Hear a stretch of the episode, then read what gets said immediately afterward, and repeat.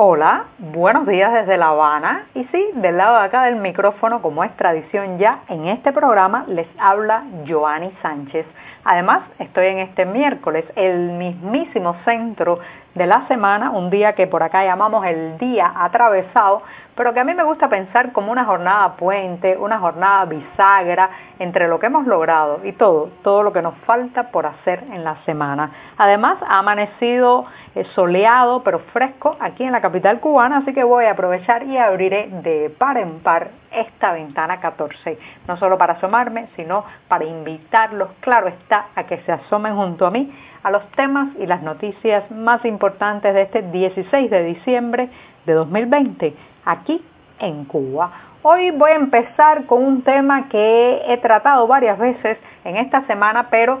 abordaré este miércoles una arista nueva y tiene que ver con el paquetazo de precios que se nos viene encima y esta vez eh, me enfocaré en la cuestión de los espectáculos y los centros recreativos. Pero antes de decirles los titulares, voy a pasar a servirme para que se vaya refrescando el cafecito informativo porque está recién salido de la cafetera, muy caliente, echando literalmente humo y de esa manera lo dejo refrescar mientras les cuento los titulares de hoy. Ya les adelantaba que seguiré con lo que parece ser el gran tema de estos días, de lo que todo el mundo habla, que todo el mundo opina, que todo el mundo critica en las calles, y es el paquetazo de eh, nuevos precios, ajustes económicos que se nos viene encima, que está ahí al doblar de la esquina a partir del primero de enero, pero esta vez voy a hablar de cómo subirán los precios de los espectáculos y los centros recreativos. Preparen el bolsillo que lo que viene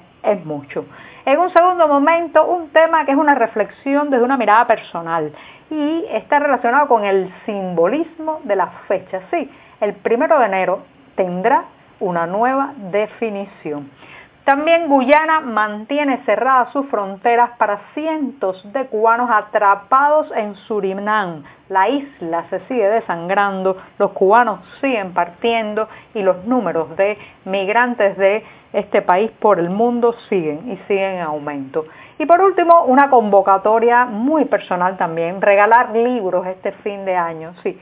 salvemos a los libreros y a las librerías. Dicho esto, presentados los titulares ahora, voy a revolver para tomarme, como es tradición también en este podcast, el cafecito informativo que como saben está recién colado, así que con la cucharita hago la cortinilla musical de este programa, pero también lo refresco un poco, eso sí, amargo, sin una gota de azúcar como me gusta a mí y siempre, siempre necesario. Después de este primer sorbito me di un buchito largo porque estamos en el miércoles, la semana informativa está justo en su mitad y hay muchísimo trabajo en la redacción del diario digital 14medio.com, que por cierto los iba a invitar a visitar nuestras páginas y ahí podrán ampliar la mayoría de estos temas y muchas de estas noticias. Dicho esto, me voy con la primera cuestión que ya les decía está relacionada con el paquetazo. Cada día en la televisión nacional los funcionarios y los ministros adelantan algo más de los cambios, sobre todo en el precio de muchos productos básicos y servicios que eh, pues llegará a partir del próximo primero de enero. Esto es como una, una saga por entregas, por capítulos, en que cada día nos enteramos de cuán grave va a ser para los bolsillos de los cubanos el llamado eh, ordenamiento o la llamada tarea ordenamiento que señoras y señores en otro país eh, serían simplemente me comentadas como el paquetazo, como medidas neoliberales, como medidas de choque, pero ya sabemos que el oficialismo eh, cubano tiene su propio vocabulario, su intento de nombrar a su manera las cosas, pero esto no es nada más y nada menos que un ajuste brutal de la economía que pagarán lamentablemente los ciudadanos, pagaremos todos nosotros de nuestros bolsillos y con la caída abrupta del poder adquisitivo eh, y de la economía familiar. Pues bien, hablando de familias, también subirán los precios de los espectáculos artísticos y culturales, deportivos,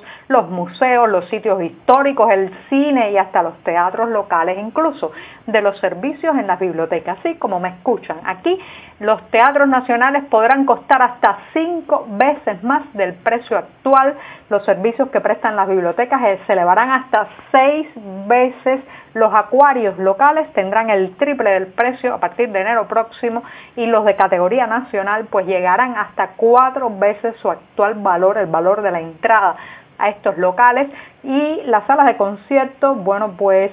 la música, la música empezará a costar hasta cinco veces más disfrutar de uno de estos espectáculos en una sala de concierto. Entonces, bueno, pues uno se queda mirando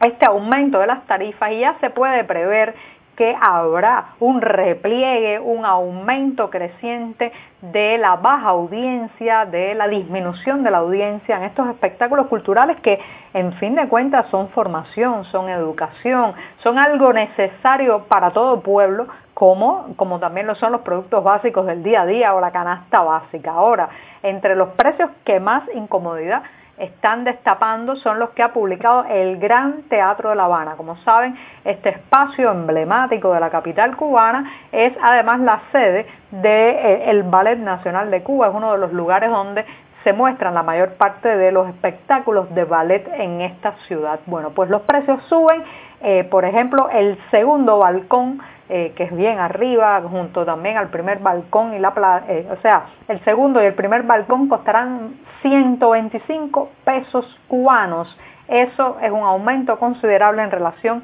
con los actuales costos y hay algo interesante, la platea sube a 150 pesos cubanos y para extranjeros, bueno, para extranjeros el precio será de 750. Esto es el equivalente, para que tengan una idea, los que no manejan muy bien el peso cubano, para extranjeros esto sería más o menos el equivalente a 25 dólares por un espectáculo de ballet. Claro, si lo comparamos con el resto del mundo, con muchas plazas de ballet en grandes capitales eh, de este planeta, pues les parecerá mucho barato todavía, pero no estamos hablando de la relación con otras partes del mundo, sino de la relación con el salario promedio en Cuba. Si decimos que el salario mínimo crecerá hasta 2.100 pesos cubanos y alguien tiene que pagar 150 por entrar a la platea de un espectáculo de ballet, bueno, pues eso es bastante caro en una Cuba donde todos los productos básicos, alimentos y productos aseos se han disparado y a partir de enero se dispararán aún más. Entonces, ¿qué traerá esto como consecuencia?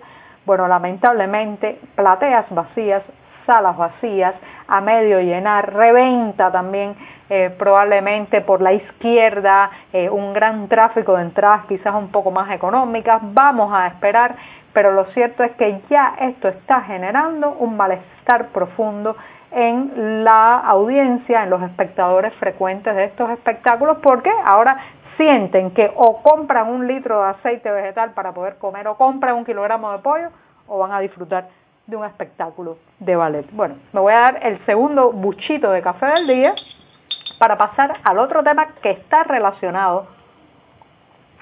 y es bastante breve, tiene que ver con el simbolismo. Ya saben que los pueblos no solamente eh, pues seguían por eh, las informaciones, las consignas, eh, las leyes, lo, lo regulado, sino que también influye mucho la carga simbólica y el primero de enero de cada año aquí ha tenido una carga simbólica porque no hay que desconocer que el primero de enero de 1959 fue todo ese proceso que algunos llaman revolución, otros llaman el inicio de la dictadura, otros llaman una revolución inicial traicionada o desarmada a la medida que pasaban los años, pero el oficialismo ha aprovechado esa fecha como el inicio. Incluso hay gente que cree que ese día empezó todo en esta isla que antes no teníamos nada, éramos terreno árido y solo a partir de ese primero de enero empezó la construcción de la nacionalidad. Ya saben, ya saben que nos han dado una historia en las escuelas bastante esperpéntica, bastante manipulada.